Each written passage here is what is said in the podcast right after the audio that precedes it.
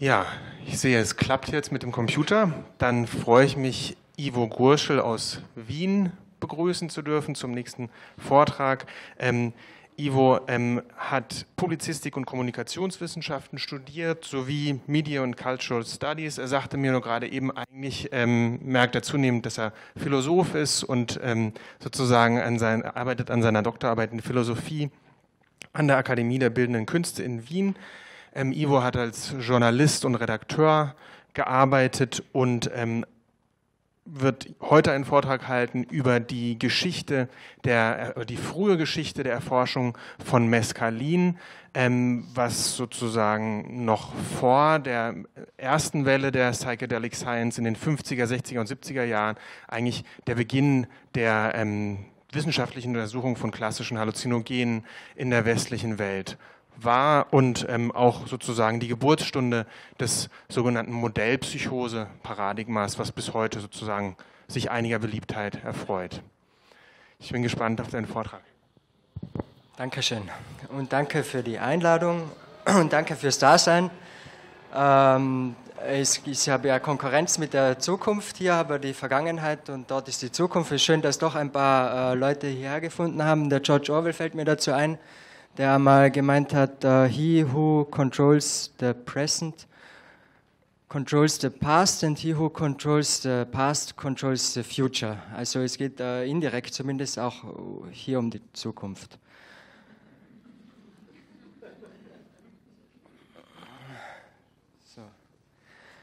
Weil das Mescalin als erstes seiner Substanzklasse wissenschaftlich systematisch untersucht worden ist, hat es der bekannte Chemiker Sascha Schulgin als psychedelischen Meter bezeichnet.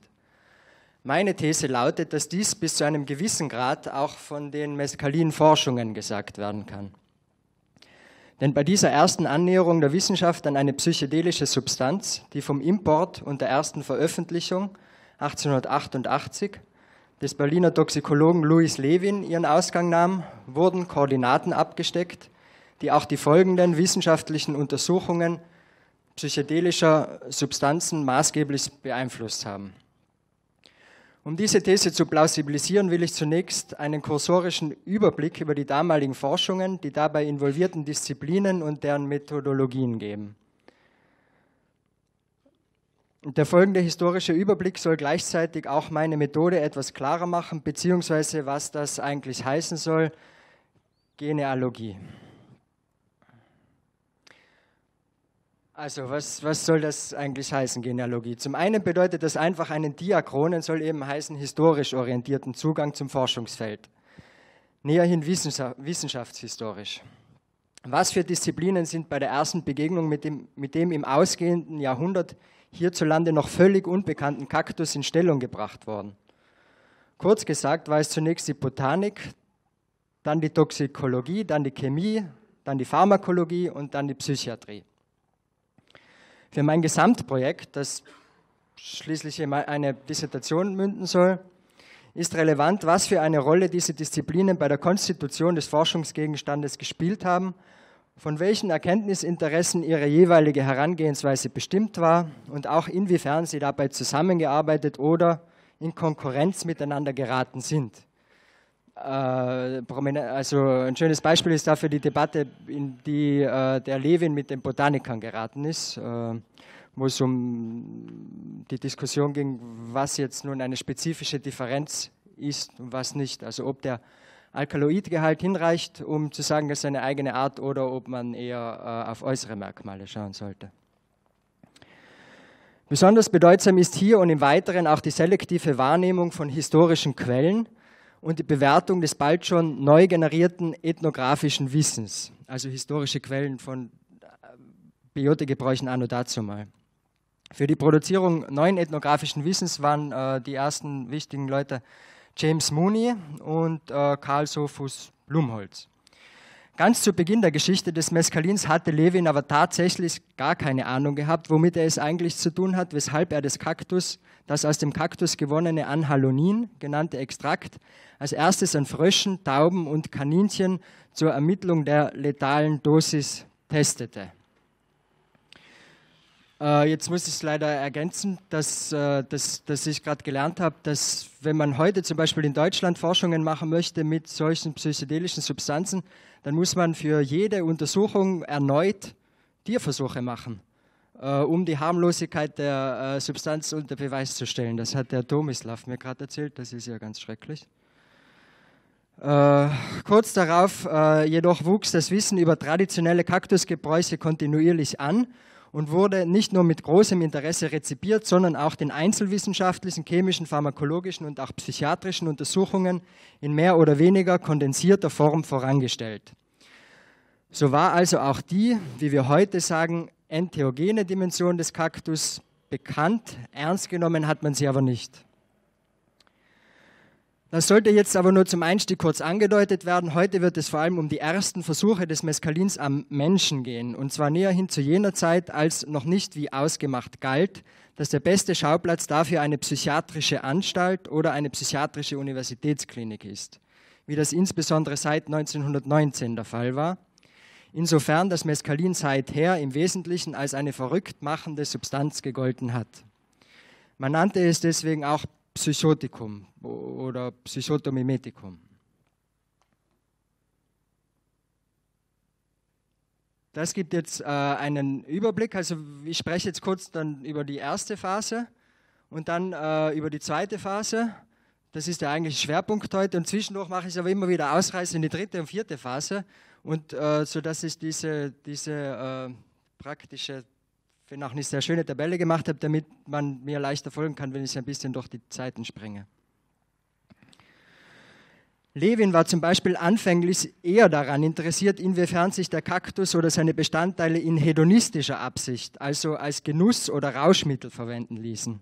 Ähnliche Erkenntnisinteressen hatten auch der britische Sexualforscher und Sozialreformer Havelock Ellis oder der amerikanische Schriftsteller und Arzt Silas Weir Mitchell, die den Kaktus, anders als Levin, auch im Selbstversuch testeten. Beide hielten es für möglich, dass der Kaktus sich auch unter breiteren Bevölkerungsschichten bald großer Beliebtheit erfreuen könnte, wobei der eine, Mitchell, diese Aussicht eher besorgniserregend fand, wohingegen der andere, Ellis, sie ausdrücklich begrüßte. Ist diese Pflanze doch seiner Erfahrung nach the most democratic of all plants that lead man to an artificial paradise.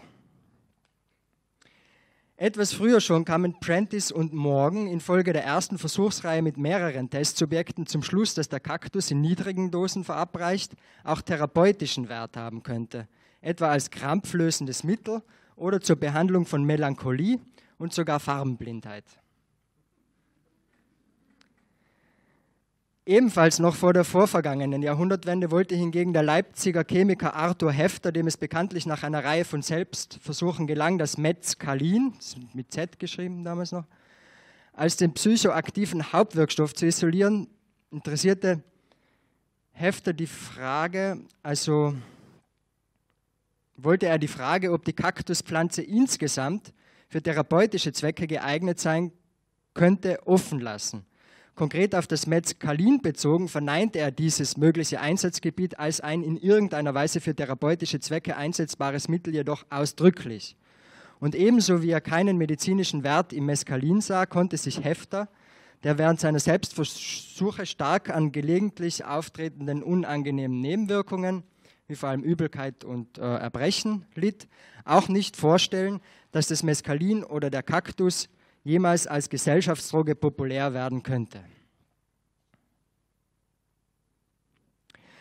Danach geschah erst einmal für sieben Jahre lang nichts. Von 1898 bis 1905,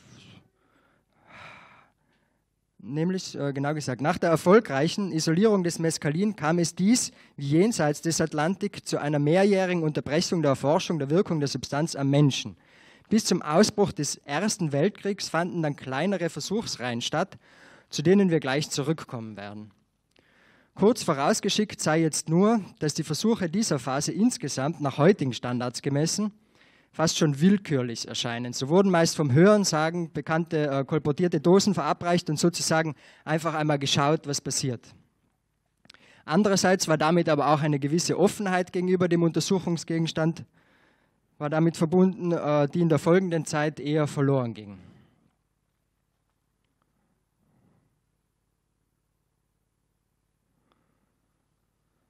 Erst durch die vollständige Aufklärung der Konstitutionsformel und die erste vollsynthetische Herstellung des Mescalins im Jahr 1919 durch Ernst Speth am Zweiten Chemischen Institut in Wien wurde für die Psychiatrie ein veritables, das heißt standardisiertes Arbeitsobjekt geschaffen. Endlich hatte man die Quinta Essentia gefunden und wusste, wenigstens der Formel nach, genau, womit man es zu tun hatte. C11H17NO3. Damit wurde es auch möglich, die zu verabreichende Menge bis auf den Milliliter exakt zu dosieren. Und die so bewerkstelligte Sicherung der Natur der Substanz in qualitativer wie auch quantitativer Hinsicht bedeutet die materielle Ermöglichungsbedingung für den Forschungsboom der kommenden Jahrzehnte.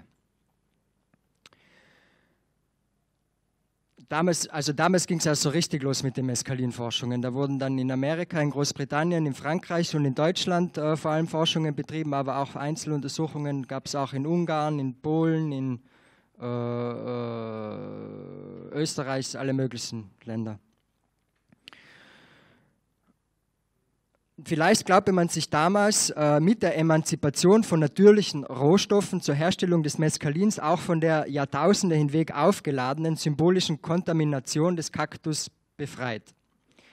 Jedenfalls geriet das traditionell geschätzte und beispielsweise von Prentice und Morgan festgestellte salutogene Potenzial des Kaktus in den Forschungen der folgenden Jahre zunehmend aus dem Blick. Anders als der Kaktus wurde das Mescalin in Reinform zunächst also fast ausschließlich als pathogene Substanz behandelt und entweder eingesetzt, um damit sinnesphysiologische Abweichungen von der Norm zu ermitteln oder um ein vorübergehendes Irresein zu induzieren.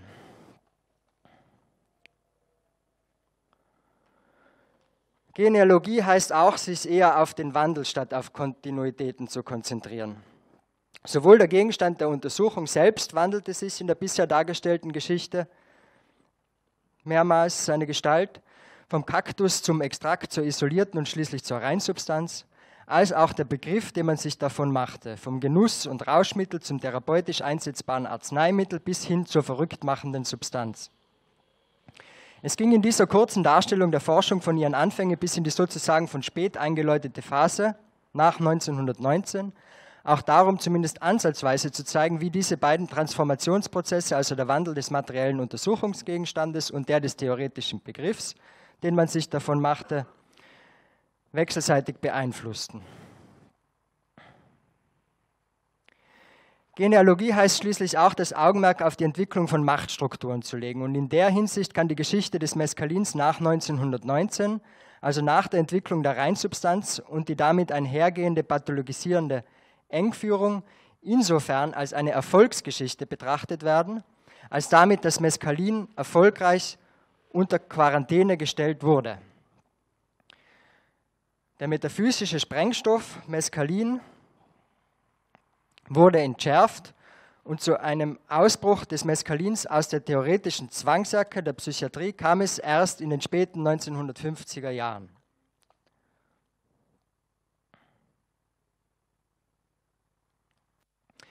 Bevor aber abschließend wiederum kurz auf diese weitere Entwicklung eingegangen werden soll, wollen wir nun einen Schritt in der Zeit zurück machen und nach dem gemachten kursorischen Überblick sozusagen Sonden herablassen, um die Zeit vor 1919 etwas näher unter die Lupe zu nehmen.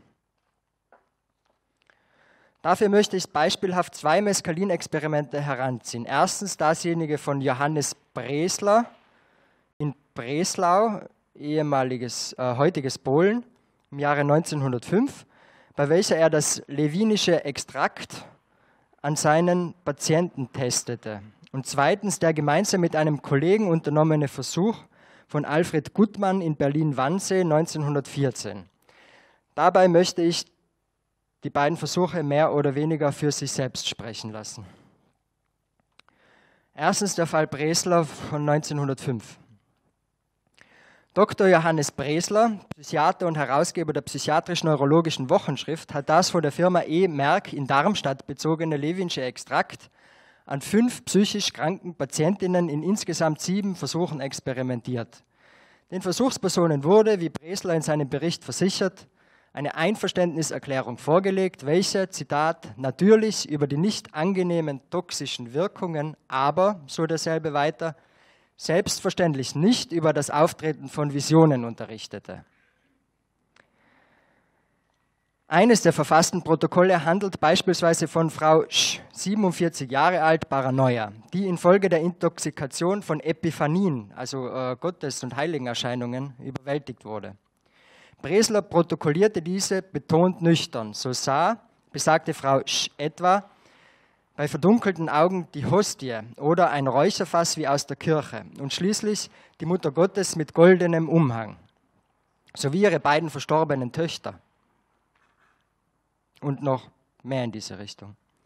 Zwischen diesen knapp dokumentierten Offenbarungen finden sich völlig unvermittelt Bemerkungen wie keine Pupillenerweiterung, drei Stunden Erbrechen und so weiter, was durchaus profanierend wirkt.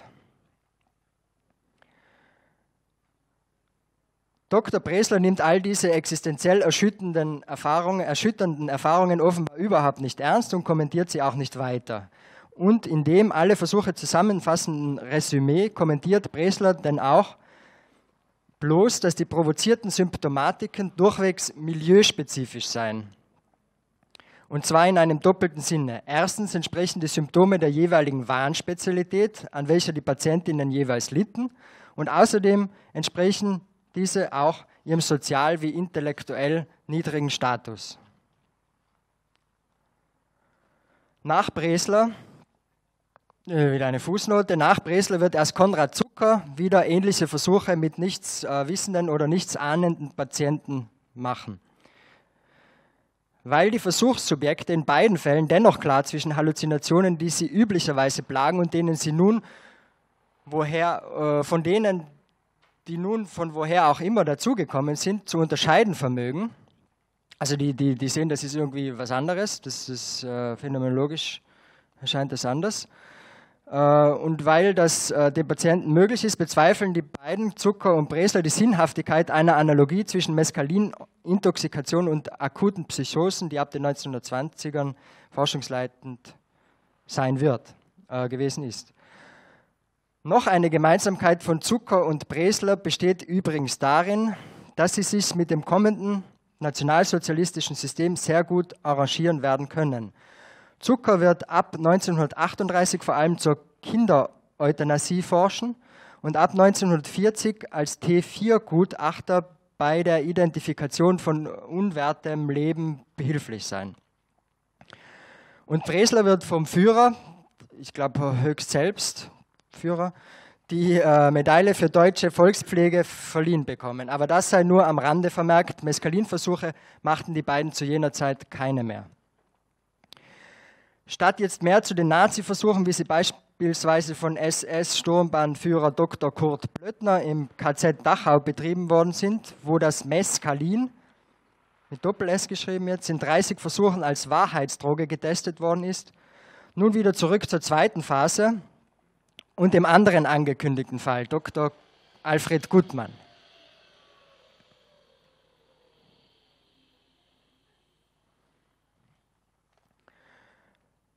Alfred Gutmann war Musiker, Sänger und Arzt. Als solcher war er ab 1898 tätig. Dann machte er eine Gesangsausbildung und absolvierte 1901 das Studium der Psychologie und Musikwissenschaft an der Universität in Berlin. Er hat zahlreiche Publikationen auf diesem Gebiet veröffentlicht, beispielsweise die Wirklichkeit und ihre, ihr künstlerisches Abbild, das 1912, also kurz vor den Versuchen mit Mescalin 1914 veröffentlicht worden ist. 1940 wandert er nach Norwegen aus.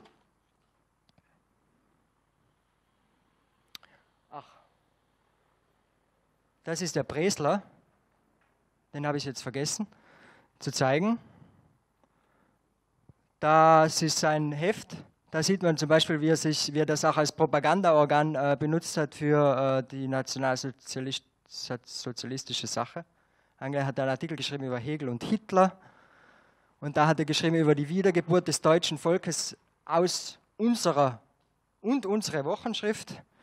Die waren da immer schon vorne mit dabei, sagt er da lang und breit. Und da ist jetzt der äh, Gutmann. Gezeichnet von äh, Max Liebermann 1928 und dann auch noch von Kurt Schwitters 1940.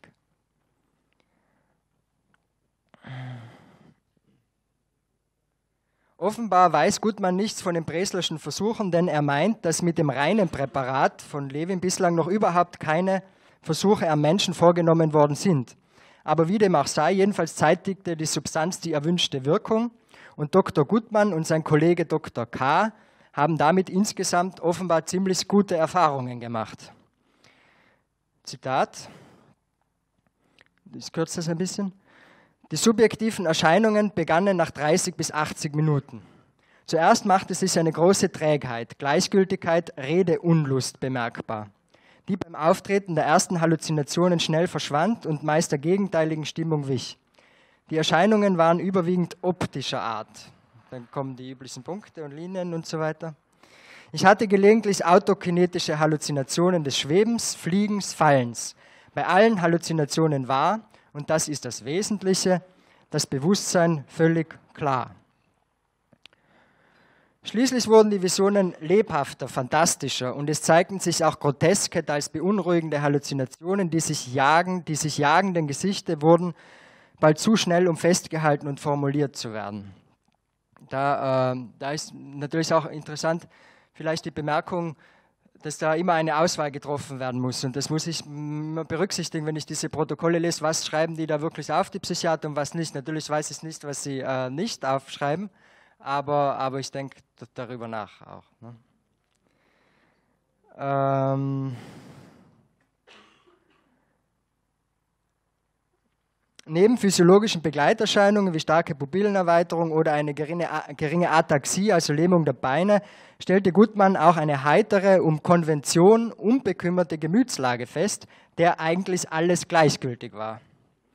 Und auch einen Mangel an Müdigkeit, der mit einem starken Faulheits- und Gleichgültigkeitsgefühl gegen die Pflichten des täglichen Lebens einherging.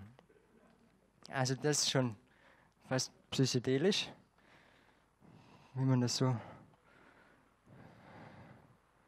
kennt. Insgesamt blieb die gehobene Stimmung, so gut man abschließend 15 bis 20 Stunden lang, bis in die Morgenstunden des nächsten Tages bestehen. Er und Dr. K. saßen noch bis spät in die Nacht in lebhaftem, ungewöhnlich offenherzigem Gespräch beisammen, um nach wenigen Stunden völlig frisch zu erwachen und am folgenden Tage sehr arbeitsfähig und in keiner Weise verkatert zu sein. Gutmanns Resümee, Resümee lautet wie folgt. Diese Substanz bietet im Unterschied zu vergleichbaren Mitteln nicht nur den Vorteil, Zitat, bei klarem Verstand kritisch an sich selber abnorme Seelenvorgänge zu beobachten, wie auch von anderer Stelle immer wieder unterstrichen wurde, sondern so gut